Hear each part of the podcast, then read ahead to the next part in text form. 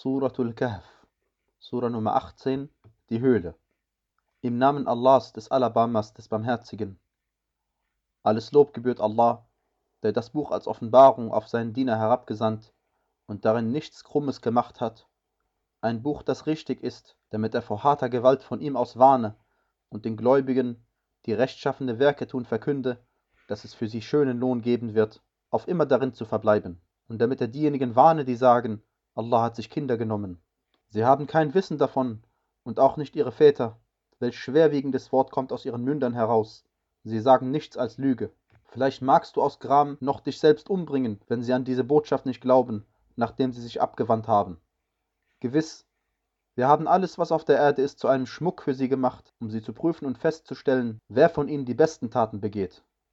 Und wir werden das, was auf ihr ist, wahrlich zu unfruchtbarem Erdboden machen. Oder meinst du etwa, dass die Leute der Höhle und der Inschrift ein besonders verwunderliches unter unseren Zeichen sind? Als die Jünglinge in der Höhle Zuflucht suchten und sagten, Unser Herr, gib uns Barmherzigkeit von dir aus und bereite uns in unserer Angelegenheit einen rechten Ausweg. Da ließen wir sie in der Höhle für eine Anzahl von Jahren in Dauerschlaf fallen. Hierauf erweckten wir sie auf, um zu wissen, welche der beiden Gruppierungen am richtigsten die Dauer ihres Verweilens erfasst hat. Wir berichten dir ihre Geschichte der Wahrheit entsprechend. Sie waren Jünglinge, die an ihren Herrn glaubten und denen wir ihre Rechtleitung mehrten. Und wir stärkten ihre Herzen, als sie aufstanden und sagten, Unser Herr ist der Herr der Himmel und der Erde. Wir werden außer ihm keinen anderen Gott anrufen, sonst würden wir ja etwas Unrechtes sagen. Dieses unser Volk hat sich außer ihm andere Götter genommen, wenn sie doch für sie eine deutliche Ermächtigung bringen würden. Wer ist denn ungerechter, als wer gegen Allah eine Lüge ersinnt? Und da ihr euch nun von ihnen und von demjenigen, dem sie außer Allah dienen, fernhaltet, so sucht Zuflucht in der Höhle. Euer Herr wird euch über einiges von seiner Barmherzigkeit ausbreiten und euch in eurer Angelegenheit eine milde Behandlung bereiten. Und du siehst die Sonne, wenn sie aufgeht, sich von ihrer Höhle zur Rechten wegneigen, und wenn sie untergeht, an ihnen zur Linken vorbeigehen, während sie sich darin in einem Raum befinden. Das gehört zu Allahs Zeichen. Wenn Allah recht leitet, der ist in Wahrheit recht geleitet Wen er aber in die Irre gehen lässt, für den wirst du keinen Schutzherrn finden, der ihn den rechten Weg führt. Du meinst, sie seien wach, obwohl sie schlafen, und wir drehen sie nach rechts und nach links um, während ihr Hund seine Vorderbeine im Vorraum ausstreckt. Wenn du sie erblicktest, würdest du dich vor ihnen fürwahr zur Flucht kehren und vor ihnen fürwahr mit Schrecken erfüllt sein. Und so erweckten wir sie auf, damit sie sich gegenseitig fragten. Einer von ihnen sagte, Wie lange habt ihr verweilt? Sie sagten, Verweilt haben wir einen Tag oder den Teil eines Tages. Sie sagten, Euer Herr weiß am besten, wie lange ihr verweilt habt. So schickt einen von euch mit diesen euren Silbermützen in die Stadt. Er soll sehen, welche ihre reinste Speise ist, und euch davon eine Versorgung bringen. Er soll behutsam sein und ja niemanden etwas von euch merken lassen. Werden sie euch steinigen oder euch zwangsweise zu ihrer Glaubensrichtung zurückbringen, dann wird es euch niemals mehr wohl ergehen. So ließen wir die Menschen sie doch entdecken damit sie wissen, dass Allahs Versprechen wahr ist und dass es an der Stunde keinen Zweifel gibt. Als sie untereinander über ihre Angelegenheit stritten, da sagten sie, errichtet über ihn einen Bau, ihr Herr weiß am besten über sie Bescheid. Diejenigen, die in ihrer Angelegenheit siegten, sagten, wir werden uns über ihn ganz gewiss eine Gebetsstätte einrichten. Manche werden sagen, es waren ihrer drei, ihr Hund war der vierte von ihnen, und manche sagen, es waren ihrer fünf, der sechste von ihnen war ihr Hund ein Herumraten über das Verborgene. Und manche sagen, es waren ihrer sieben, und der achte von ihnen war ihr Hund. Sag, mein Herr kennt ihre Zahl am besten, nur wenige kennen sie. Darum streite über sie nur in offensichtlichem Streit und frage niemanden von ihnen um Auskunft über sie. Und sag ja nicht von einer Sache, ich werde dies morgen tun, außer du fügst hinzu, wenn Allah will. Und gedenke deines Herrn, wenn du etwas vergessen hast, und sag, vielleicht leitet mich mein Herr zu etwas, was dem rechten Ausweg näher kommt als dies. Und sie verweilten in ihrer Höhle dreihundert Jahre und noch neun dazu. Sag, Allah weiß am besten, wie lange sie verweilten. Sein ist das Verborgene der Himmel und der Erde, und wie vorzüglich ist er als Allhörender. Sie haben außer ihm keinen Schutzherrn, und er beteiligt an seiner Urteilsgewalt niemanden. Und verlies, was dir vom Buch deines Herrn als Offenbarung eingegeben worden ist. Es gibt niemanden, der seine Worte abändern könnte, und du wirst außer bei ihm keine Zuflucht finden. Halte dich geduldig zurück zusammen mit denen, die ihren Herrn morgens und abends anrufen, im Begehren nach seinem Angesicht.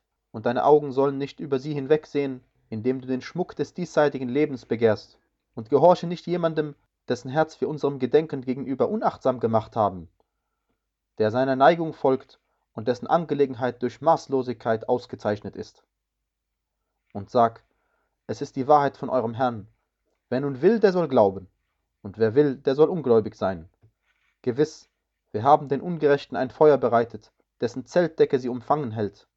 Und wenn sie um Hilfe rufen, wird ihnen mit Wasser wie geschmolzenem Erz geholfen, das die Gesichter versenkt, ein schlimmes Getränk und ein böser Rastplatz. Diejenigen, die glauben und rechtschaffene Werke tun, gewiss, wir lassen den Lohn derer nicht verloren gehen, die die besten Taten begehen.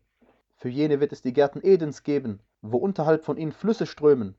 Geschmückt sind sie darin mit Armreifen aus Gold, und sie tragen grüne Gewänder aus Seidenbrokat und schwerem Brokat, indem sie sich darin auf überdachten Liegen lehnen. Wie trefflich ist die Belohnung und wie schön der Rastplatz. Und präge ihnen das Gleichnis von zwei Männern, dem einen der beiden gaben wir zwei Gärten mit Rebstöcken, und wir umgaben sie mit Palmen und legten dazwischen sonstige Pflanzungen an. Beide Gärten brachten ihren Ernteertrag hervor und ließen es in nichts davon fehlen, und wir ließen dazwischen einen Fluss hervorströmen. Er hatte daraus reichlich Früchte. Da sagte er zu seinem Gefährten, während er mit ihm einen Wortwechsel führte, Ich habe mehr Besitz als du und auch eine mächtigere Schar. Und er betrat seinen Garten, während er sich selbst Unrecht tat, er sagte, ich glaube nicht, dass dieser Garten jemals zugrunde gehen wird. Und ich glaube nicht, dass die Stunde des Gerichts sich einstellen wird. Und wenn ich zu meinem Herrn zurückgebracht werde, werde ich ganz gewiss etwas Besseres als ihn als Rückzugsort finden. Sein Gefährte sagte zu ihm, während er sich mit ihm unterhielt, Verleugnest du denn denjenigen, der dich aus Erde, hierauf aus einem Samentropfen erschaffen und hierauf dich zu einem Mann geformt hat? Aber was mich betrifft, er Allah ist mein Herr, und ich geselle meinem Herrn niemanden bei. Würdest du doch, wenn du deinen Garten betrittst, sagen, es sei, was Allah will, es gibt keine Kraft außer durch Allah. Wenn du auch siehst, dass ich weniger Besitz und Kinder habe als du, so wird mein Herr mir vielleicht etwas Besseres als deinen Garten geben und über ihn aufeinanderfolgende Strafe vom Himmel senden, so dass er zu schlüpfrigen Erdboden wird, oder dass sein Wasser versickert sein wird, so dass du es nicht mehr wirst ausfindig machen können. Seine Früchte wurden ringsrum erfasst, da begann er seine Handflächen umzudrehen, wegen dessen, was er für ihn ausgegeben hatte, während er wüst in Trümmern lag, und zu sagen, O hätte ich doch meinem Herrn niemanden beigesellt. Und er hatte weder eine Schar, die ihm anstatt Allahs half, noch konnte er sich selbst helfen. In dem Fall gehört all die Schutzherrschaft Allah, dem Wahren. Er ist der Beste im Belohnen, und er verschafft den besten Ausweg. Und präge ihnen das Gleichnis vom diesseitigen Leben. Es ist wie Wasser, das wir vom Himmel hinabkommen lassen, worauf sich damit das Gewächs der Erde vermischt, dann wird es zu vertrocknetem Zeug, das die Winde verwehen. Und Allah hat ja zu allem völlig die Macht. Der Besitz und die Söhne sind der Schmuck des diesseitigen Lebens. Das Bleibende aber, die rechtschaffenen Werke, die sind bei deinem Herrn besser hinsichtlich der Belohnung und besser hinsichtlich der Hoffnung. Und gedenke des Tages, da wir die Berge versetzen und du die Erde kahl hervortreten siehst und wir sie versammeln, ohne jemanden von ihnen auszulassen. Und da sie deinem Herrn in Reihen vorgeführt werden, nun seid ihr zu uns gekommen, so wie wir euch das erste Mal erschaffen haben. Ihr aber habt behauptet, wir würden euch keine letzte Verabredung festlegen.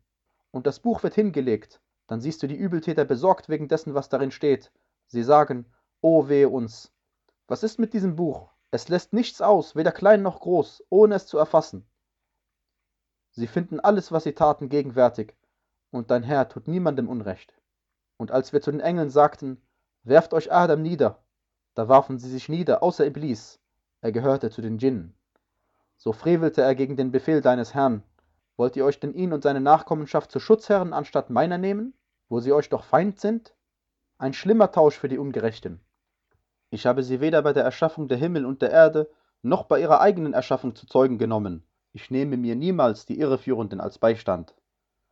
Und an dem Tag, da er sagen wird, ruft meine Teilhaber, die ihr angegeben habt, werden sie sie rufen, aber sie werden ihnen nicht antworten. Und wir werden zwischen ihnen einen Ort der Vernichtung einrichten. Und die Übeltäter werden das Höllenfeuer sehen und überzeugt sein, dass sie hineinfallen und kein Mittel finden, es abzuwenden.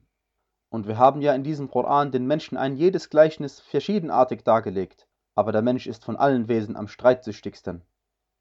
Und nichts anderes hielt die Menschen davon ab zu glauben, als die Rechtleitung zu ihnen kam und ihren Herrn um Vergebung zu bitten, außer ihrer Forderung, dass an ihnen nach der Gesetzmäßigkeit der früheren verfahren werde oder dass die Strafe vor ihren Augen über sie komme.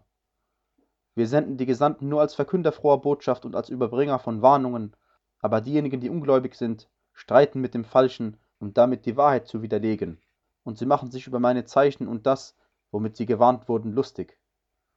Wer ist denn ungerechter als jemand, der mit den Zeichen seines Herrn ermahnt wird und sich dann von ihnen abwendet und vergisst, was seine Hände vorausgeschickt haben? Gewiss, wir haben auf ihre Herzen Hüllen gelegt, so dass sie nicht verstehen, und in ihre Ohren Schwerhörigkeit, und wenn du sie zur Rechtleitung rufst, dann werden sie sich also niemals rechtleiten lassen. Und dein Herr ist der Allvergebende, voll der Barmherzigkeit. Wenn er sie für das belangen würde, was sie erworben haben, würde er für sie die Strafe wahrlich beschleunigen, aber sie haben eine Verabredung, vor der sie keine Zuflucht finden werden. Und diese Städte da vernichteten wir, als sie Unrecht taten, und wir haben für ihre Vernichtung eine Verabredung festgelegt. Und als Musa zu seinem Burschen sagte, ich lasse nicht ab, bis ich die Stelle erreicht habe, an der die Meere zusammenkommen, und sollte ich lange Zeit weitergehen. Als sie die Stelle erreicht hatten, an der sie zusammenkommen, vergaßen sie ihren Fisch, so nahm er seinen Weg im Meer auf und davon schwimmend. Als sie vorbeigegangen waren, sagte er zu seinem Burschen, Bringe uns unser Mittagessen, wir haben ja durch diese unsere Reise viel Mühsal erlitten.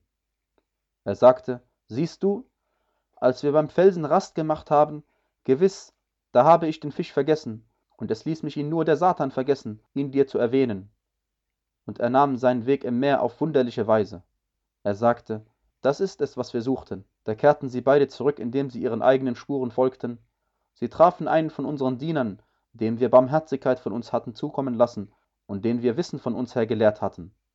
Musa sagte zu ihm, Darf ich dir folgen, auf dass du mich von dem lehrst, was dir an Besonnenheit gelehrt worden ist?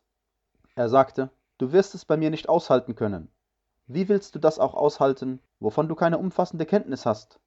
Er sagte, Du wirst mich, wenn Allah will, standhaft finden, und ich werde mich keinem Befehl von dir widersetzen.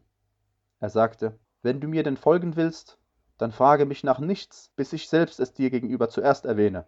Da zogen sie beide los, bis als sie ein Schiff bestiegen, er darin ein Loch machte. Er, Musa, sagte, Hast du ein Loch darin gemacht, um seine Besatzung ertrinken zu lassen? Du hast ja eine grauenhafte Sache begangen. Er sagte, Habe ich nicht gesagt, dass du es bei mir nicht wirst aushalten können?